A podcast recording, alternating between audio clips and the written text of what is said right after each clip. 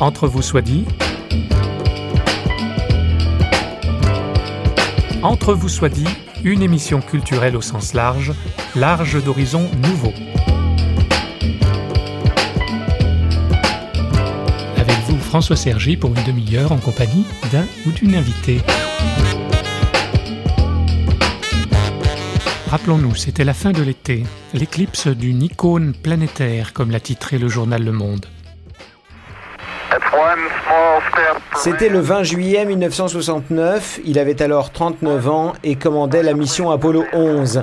Il allait devenir le premier homme à poser le pied sur la Lune, sous les yeux ébahis de plus de 500 millions de téléspectateurs.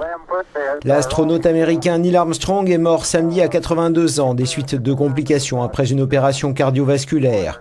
Auteur de la célèbre formule C'est un petit pas pour l'homme mais un bond de géant de l'humanité, Armstrong est un authentique héros américain car en étant le premier à planter un drapeau national sur la Lune, il marquait la supériorité éclatante de son pays en matière de conquête spatiale dans un contexte lourd de guerre froide. Homme d'une grande discrétion, il s'exprimait rarement en public. Il avait même arrêté de signer des autographes après avoir appris que certains revendaient ensuite sa signature à des prix exorbitants. Notre invité, lui, a la même discrétion que Neil Armstrong, mais il est français, bien que désormais établi aux États-Unis à Houston, dans le Texas où se trouve le centre de la NASA. Jean-Loup Chrétien a cependant gardé ses attaches en Bretagne, où nous l'avons rejoint en la ville de Morlaix, place des Otages, au grand café de la terrasse qui nous a ouvert ses portes. Ingénieur de l'école de l'air, pilote d'essai, général de brigade, Jean-Loup Chrétien est le premier Français et Européen de l'Ouest à avoir effectué un vol habité dans l'espace, c'était en 1982. L'astronaute n'a pas seulement volé pour les Américains, mais d'abord avec les Russes. Rencontre avec un homme dont on va apprendre qu'il n'a pas fini d'aller sur les hauteurs et dont la foi est bien réelle, bien que là encore discrète.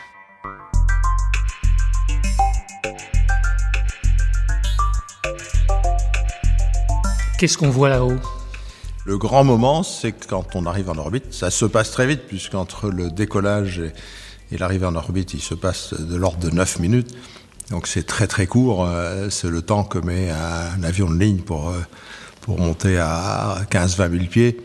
On a passé beaucoup de temps à attendre et beaucoup de temps à se préparer pour ces 9 minutes, parce qu'une bonne partie de l'entraînement est destinée à savoir que faire au cas où cette montée se passerait pas tout à fait euh, normalement. Donc on passe de l'ordre de deux ans à, apprendre euh, à savoir ce qu'il faut faire pendant cette phase-là. Et en fait, c'est l'ascenseur. C'est juste l'ascenseur qui monte à l'étage de l'orbite. Et après, c'est la grande croisière. Alors, quand les moteurs s'arrêtent et qu'on sait que tout s'est bien passé et qu'on est installé en orbite, c'est le moment où on regarde par les hublots, moi la première fois. Et c'est vrai que c'est un moment de, d'extase, de, surprise, euh, des tas de bruit, tout flotte dans la cabine. Euh, parce qu'en fait, vous êtes donc en apesanteur et c'est ça la, révolution, c'est qu'on vous pouvez voler à l'intérieur de la cabine. Non, là, on, est, on flotte, c'est donc l'homme vole par ses propres moyens. Bon, clair qu'il a besoin du, vaisseau qui l'abrite, de l'atmosphère qui est dans le vaisseau, etc. Mais cette sensation de vol et en apesanteur est certainement psychologiquement un élément fondamental de cette euh, différence. Alors ça se sent encore plus, et définitivement plus, dès qu'on est dehors, dès qu'on est en scaphandre à l'extérieur. Mais on oublie très vite ce, scaphandre. Donc on a vraiment l'impression de voler comme un oiseau euh, au-dessus de, la planète. Il y a le psalmiste qui disait Qu'est-ce que l'homme pour que tu prennes garde à lui On a le sentiment de sa petitesse euh, quand on est comme ah, oui, on a le sentiment de oui, sa petitesse. Quand on est tourné vers la planète, euh, on flotte au-dessus de la planète, on voit en dessous de soi cette planète, on voit l'horizon, on voit donc une grande partie, mais on regarde aussi vers le haut, et en particulier la nuit, la nuit en orbite, euh, en sortie extravéhiculaire, les nuits orbitales sont longues, et euh, de voir effectivement cette voûte céleste euh, comme on la voit que très rarement sur Terre, on la voit en haute montagne, mais là-haut c'est encore plus flagrant, et être allongé sur le dos, entre guillemets, à l'extérieur et de contempler la voûte céleste, c'est vrai qu'on se rend compte d'abord de la, beauté de cette immensité et puis de notre, de notre petitesse.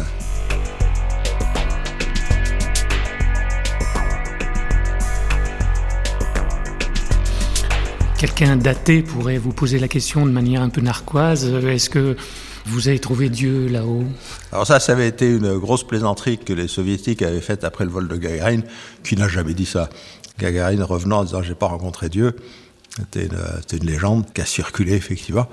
Ben, je pense que les, les athées qui iraient là-haut et qui sont honnêtes peuvent se poser des questions à ce moment-là et, même frémir un peu devant euh, cette, euh, la beauté de cette immensité, son, son, mystère, et se dire si je suis athée, mais qu'est-ce qui se passe là-bas? Qu'est-ce qui se passe au fin fond de cette voûte céleste?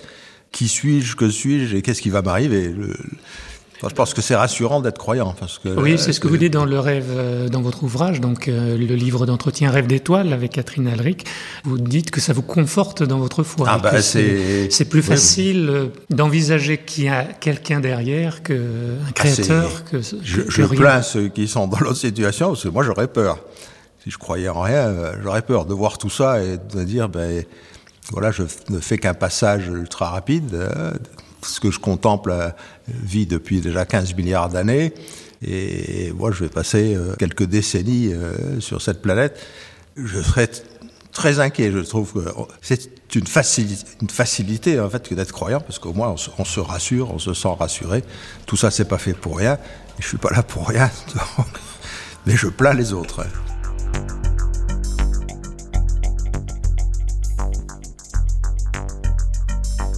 Alors, il y a un suivi médical, hein, vous êtes très, très surveillé, très contrôlé. Et alors, ouais. je, ce que j'ai lu dans Rêve des étoiles, c'est amusant parce qu'on ne se rend pas compte de ça. On se dirait qu'en apesanteur, ben, il n'y a pas besoin de faire du sport. Mais vous indiquez que si, il faut entretenir euh, l'organisme. Hein. Il faut arriver là-haut déjà au, au top de la forme, parce qu'elle va progressivement diminuer. Donc, on fait tout pour empêcher qu'elle diminue, elle va diminuer. Au-delà de, de 10-12 jours, on considère qu'un vol est est assez long pour euh, imposer aux astronautes et aux cosmonautes de faire deux heures de sport par jour. Sans ce sport, ce qui a été fait au tout début de vol soviétique, les gens peuvent rencontrer des troubles cardiovasculaires, des troubles très importants. Quand vous revenez sur Terre, vous ressentez là le poids de la gravité, j'imagine. Vous n'avez pas eu envie parfois de rester là-haut. C'est déprimant de, de, se retrouver dans la condition humaine. Après un séjour assez long, il y a quand même plusieurs heures qui sont... Euh, surtout pour les gens qui sont restés longtemps, très longtemps, lors de six mois ou même un an, euh, quand, quand j'avais volé avec euh, cet équipage russe. Là, le retour est, peut être pénible. Les premières 24 heures peuvent être très, très pénibles. Et puis euh, après, ça, tout revient relativement vite. Hein. Alors, vous avez l'originalité d'avoir travaillé à la fois avec les Russes et avec les Américains. D'abord avec les Russes, voilà, puis avec les Américains. Les avec les soviétiques en fait. Donc quand je suis parti en 1980, c'était euh, à l'époque de, Monsieur Brejnev, donc euh, décision française suite à une offre de Monsieur Brejnev à Monsieur Giscard d'Estaing. Situation assez originale, mais qui n'était pas exceptionnelle, puisque euh, les Français étaient toujours distingués un peu de ce côté-là. Du temps du général de Gaulle, on a eu quelques surprises de, de ce genre. C'est d'ailleurs depuis la la naissance du programme de coopération scientifique et technique entre l'URSS et la France dans le domaine de l'espace, pour des fins pacifiques, c'était les termes qui avaient été employés. C'est depuis cette époque non, où le général de Gaulle avait été à Moscou signer ces accords, où était née l'idée un jour de faire voler un Français dans l'espace. Et vous avez été sélectionné donc Et donc voilà, c'est... Euh, alors vous avez reçu le titre de héros de l'Union soviétique. Voilà, une décoration qui a été très, très peu distribuée à l'étranger, qui avait été donnée à quelques Français pendant la Deuxième Guerre mondiale, à la fin de la Deuxième Guerre mondiale, les pilotes de chasse français qui avaient rejoint l'URSS et qui volaient dans le cadre de l'échange, enfin de, de l'escadron, euh, le fameux escadron Normandie-Niemen, escadron euh, fabuleux, un escadron de chasse euh, en Russie où il y avait euh, une vingtaine de pilotes français qui volaient euh, aux côtés des, pilotes de chasse soviétiques et quatre ou cinq d'entre eux étaient revenus euh, donc avec cette décoration.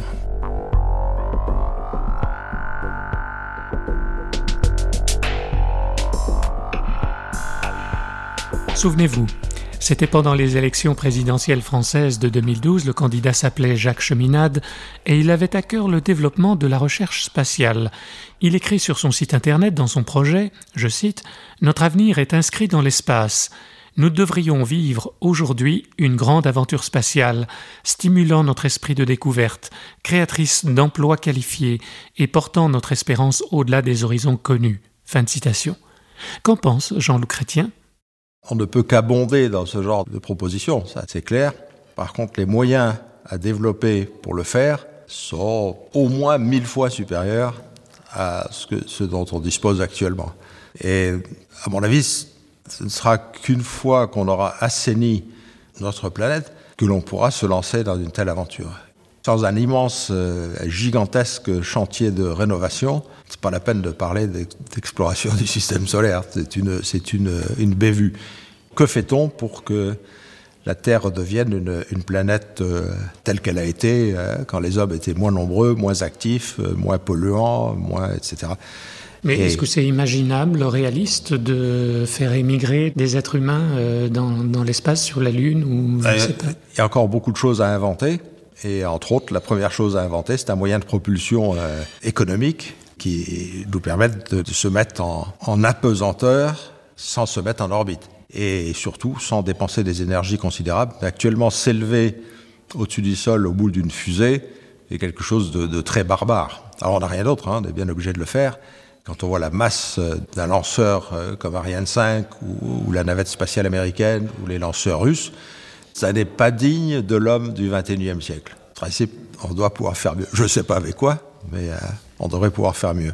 Pourquoi est-ce qu'on va dans l'espace euh, Qu'est-ce qu'on y fait Quel en est l'intérêt? Le premier, c'est n'est pas un intérêt, c'est simplement répondre à une préoccupation d'un côté, mais surtout à un instinct de survie. Dès l'instant où nous sommes créés, nous devenons euh, mortels, et pendant ce laps de temps qui va s'écouler, on est en état de survie et on fait tout pour survivre. Il faut. Euh, Donc on, on veut voit, maîtriser notre environnement. En fait. Maîtriser l'environnement et donc il y a cet instinct de survie qui nous a rendu euh, explorateurs. Ensuite, euh, c'est vrai qu'on est de plus en plus nombreux sur la planète, donc ça c'est une, une raison qui me plaît moi, mais qui est quand même incontournable.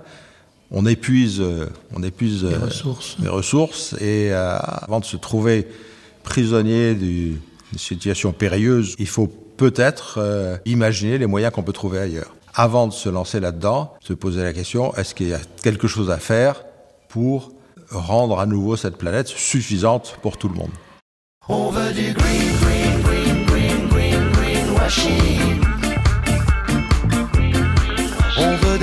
D'avion, des Airbus, du diesel, des mandarines toutes les saisons, des grands voyages dans le ciel, du high-tech à la maison, de la nouvelle technologie. On veut pouvoir dire pardon et soulager son esprit. On veut de la viande d'Argentine, de la bidoche à tous les repas, de la world food dans la cuisine. On veut du sucre, on veut du gras, on veut moins cher, on veut meilleur, on veut toujours un peu d'ailleurs. On veut la mer, on veut l'été, même en hiver,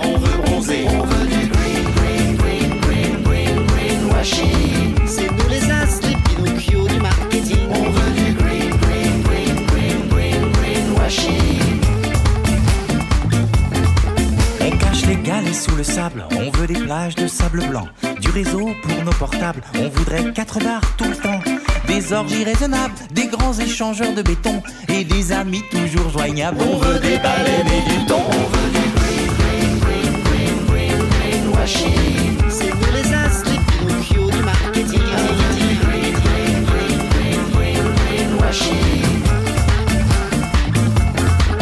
On veut de l'eau toujours qui coule et des rides un peu moins creusées. On veut de la jeunesse en poudre et puis de la neige en été. Des grands buildings sous le soleil, des monuments pharaoniques. On veut partout, partout pareil, de la wifi, du numérique. On veut du green, green, green, green, green, greenwashing. C'est nous les as, les Pinocchio du marketing. On veut du green, green, green, green, green, greenwashing.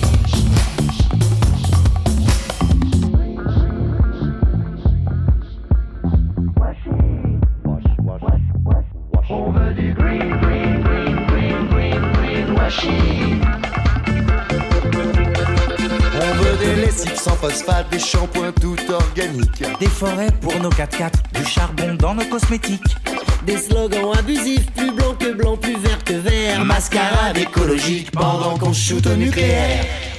On veut du green, green, green, green, green, greenwashing. On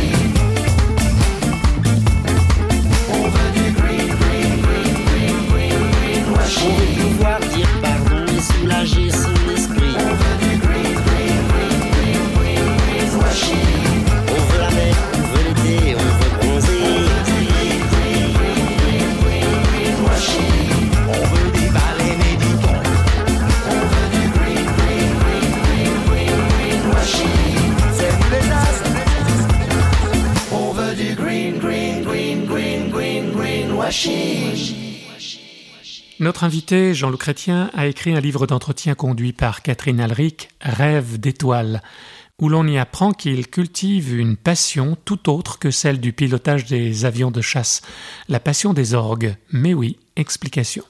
Oui, alors ce qui était venu très tôt, mais j'ai vite réalisé que un organisme commençait très tôt, mais c'était pas mon cas puisque je me heurtais à une difficulté familiale. C'était pas une chose que je pouvais faire, contrairement à, l'un de mes jeunes collègues de l'époque. Il y avait euh, ce sentiment de, frustration en disant, bah, de toute façon, euh, je vais, je vite être trop vieux, donc faut que je trouve autre chose. En raccourcissant un peu, en plaisantant un peu, je raconte qu'un jour je me suis assis dans un avion et puis que j'ai vu qu'il y avait des boutons partout, comme sur un orgue.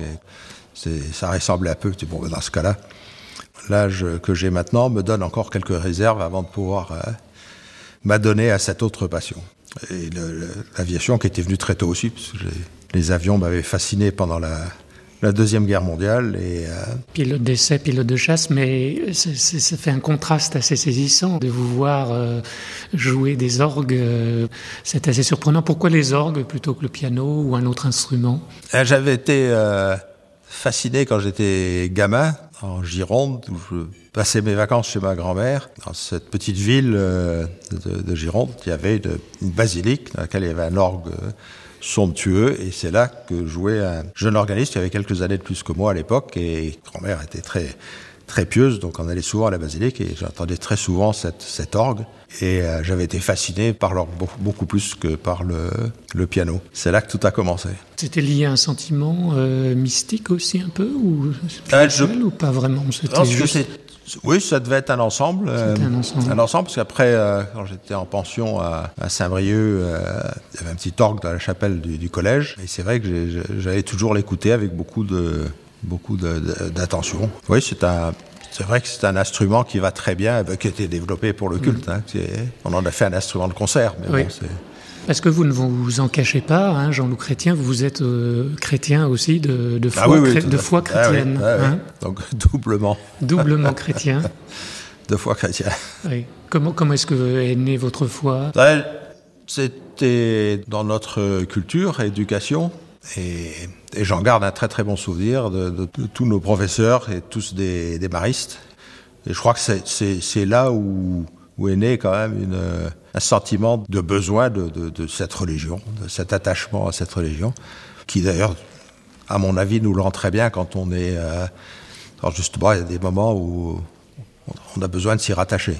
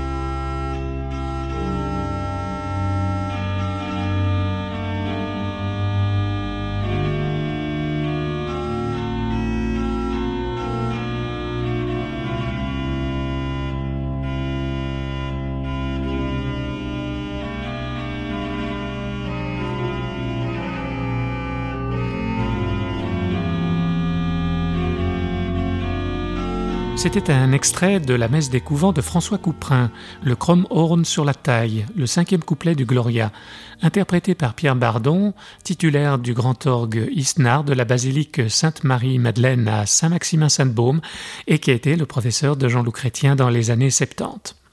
Résider aux États-Unis amène inévitablement à côtoyer ou à connaître le protestantisme américain et en particulier les évangéliques américains.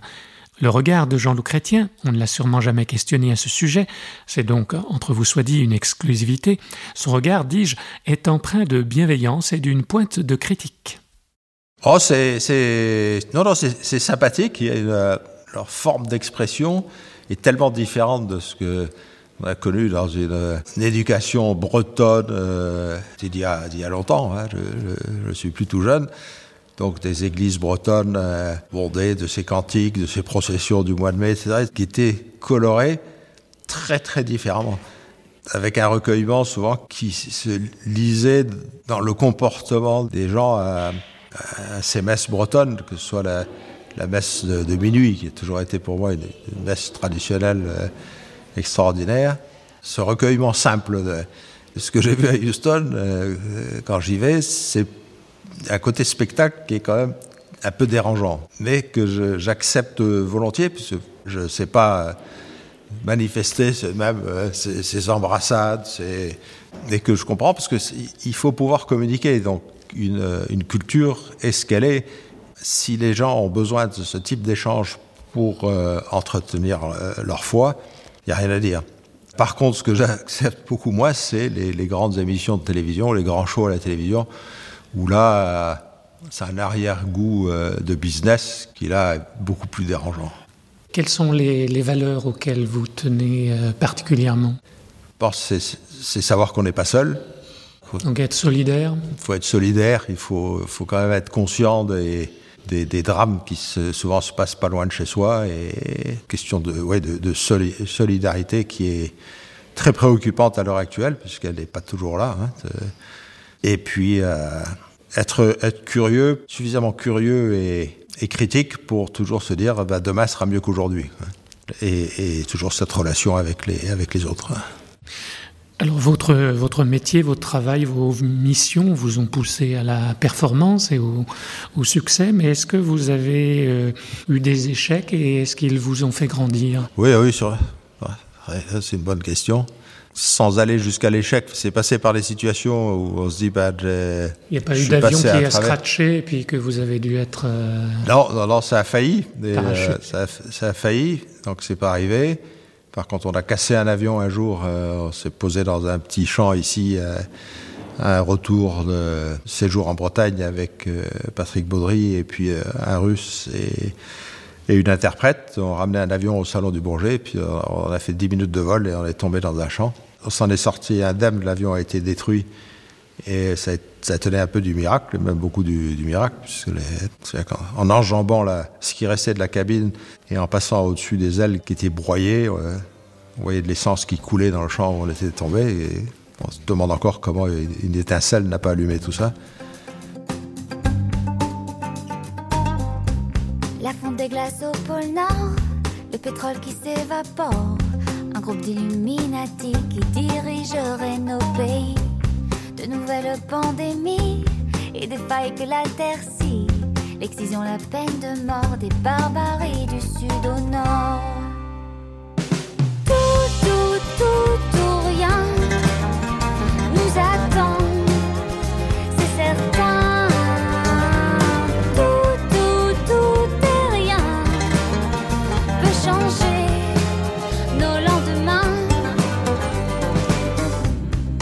qui partent en des mères, des filles assoiffées, des régimes de la peur qui imposent la bonne couleur, des favelas de torpeur, des montagnes qui se meurent, des contes de fées totalement désenchantés. Tout, tout, tout, tout, rien. Nous attend,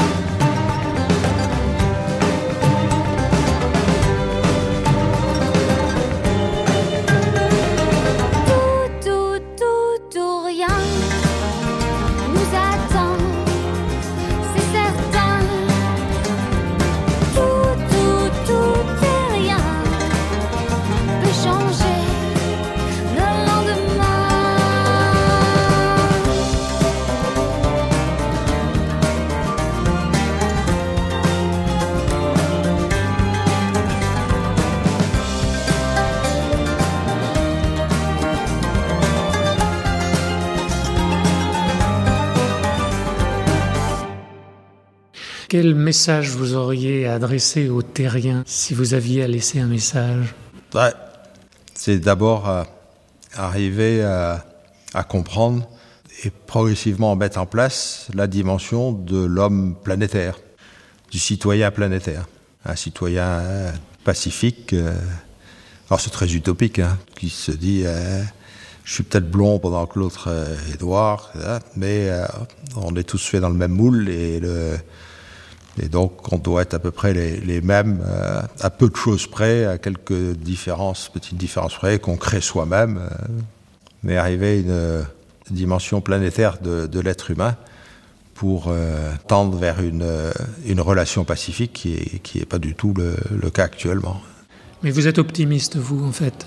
Vous ne craignez pas une, destruction mais inquiet quand même, parce que les, pour l'instant, on ne donne pas l'impression que l'on tente vers, un, vers une solution au problème. On n'arrête pas de parler d'un problème critique pour la, planète. Sensibiliser plusieurs milliards d'individus, c'est euh, pas une masse besogne, surtout quand parmi ces, ces milliards d'individus, il y en a les deux tiers qui d'autres chats à fouetter euh, et c'est là là où, il y a une mission, c'est là où il y a quelque chose à faire pour euh, justement éviter qu'un jour on dise bah, c'est trop tard parce que comme on n'a pas aidé les les quelques milliards qui n'avaient rien. On est arrivé au bout et on a une planète moribonde. Mais je reste optimiste.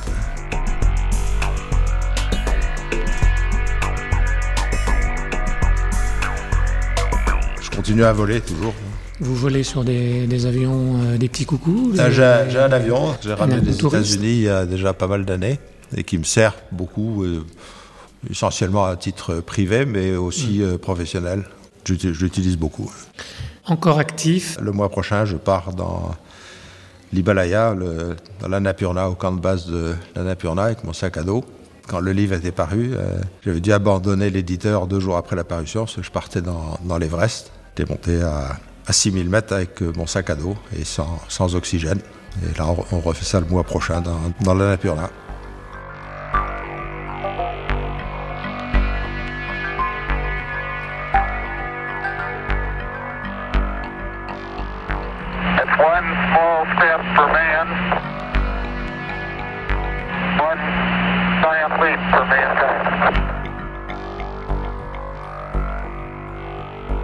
That's one small step for a man, one giant leap for mankind, disait Neil Armstrong dans un meilleur anglais que moi en foulant le sol de la Lune un 21 juillet 1969. C'est un petit pas pour l'homme, mais un bond de géant pour l'humanité. Sûrement. En tout cas, il est un autre bond de géant dont a bénéficié l'humanité, c'est celui de Dieu lui-même. Si l'on en croit sa révélation aux hommes, telle que la Bible nous le rapporte, plus précisément les évangiles, il est venu parmi nous, oui, Dieu s'est fait homme, a foulé notre sol, Jésus n'a rien d'un extraterrestre, il était homme et pleinement homme. Y voir le Fils de Dieu, Dieu lui-même incarné, voilà une révolution autrement moins évidente que celle produite par les calculs de la NASA. Allez, on se quitte, non sans vous rappeler que vous pouvez nous écouter sur parole.ch. Merci à Jean-Loup Chrétien de s'être confié à nous et à Stanislas Piaget à la technique et pour la programmation musicale. Au revoir et à bientôt dans Entre vous soit dit, une émission signée Radio Réveil.